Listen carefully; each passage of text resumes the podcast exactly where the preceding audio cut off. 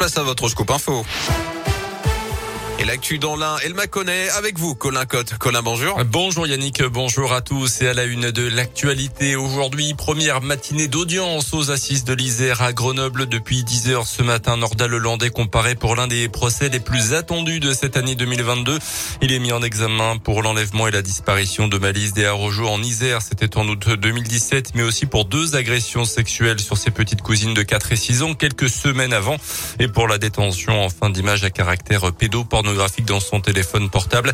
Pendant trois semaines, l'ancien maître chien sera donc notamment interrogé sur les circonstances de la disparition de la fillette de 8 ans et demi lors d'une fête de mariage en Isère. Son corps avait été retrouvé en pleine montagne six mois plus tard. Retour sur cette première matinée de procès avec vous, Léa Dupérin. Vous l'imaginez, l'ambiance ce matin était particulièrement pesante. Quatre ans que la famille de Maëlys se prépare à ce moment forcément difficile. La famille de la petite fille disparue est arrivée ensemble. Ses parents qui sont depuis séparés, ainsi que sa grande sœur âgée aujourd'hui de 16 ans. J'avais besoin d'être là, a seulement dit le père, Joachim Desarrojo, qui ne souhaite qu'une chose, de la sincérité, sans vraiment y croire, dit-il, avant d'ajouter, je veux qu'il soit en prison. Les proches de Maëlys ont pris place dans la salle d'audience. Sa mère a gardé dans ses mains une photo de sa fille encadrée sur les genoux. En face, Nordal Lelandais a fait son entrée dans le box vitré des accusés, vêtu d'une chemise claire, barbe de quelques jours calme.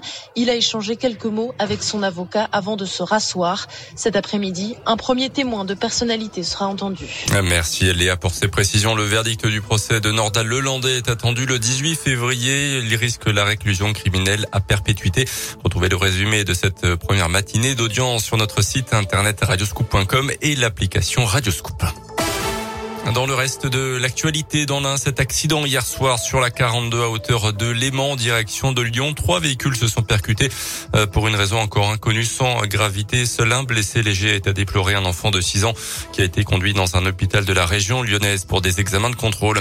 Où fait-il bon vivre dans la région? Hier, le JDD a publié son classement annuel sur 500 villes. Bourg-en-Bresse est 162e, Annecy 2e. Classement établi à partir de 187 critères. À retenir également dans l'actualité la victoire de Christiane Taubira hier à la primaire populaire initiative citoyenne pour tenter une union de la gauche pour la présidentielle, mais c'est pour l'instant mal parti. Yannick Jadot et Jean-Luc Mélenchon ont déjà refusé toute alliance derrière l'ancienne garde des Sceaux.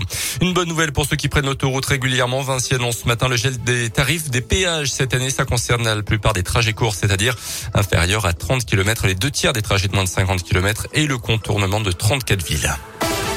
Un petit nouveau à l'US Bressan avec l'arrivée de Jean-Baptiste Declerc jusqu'à la fin de la saison, pilier droit et international belge de 27 ans. Tony Estanguet, privé de JO d'hiver à Pékin, le président du comité d'organisation des JO 2024 de Paris a été testé positif au Covid. Merci beaucoup.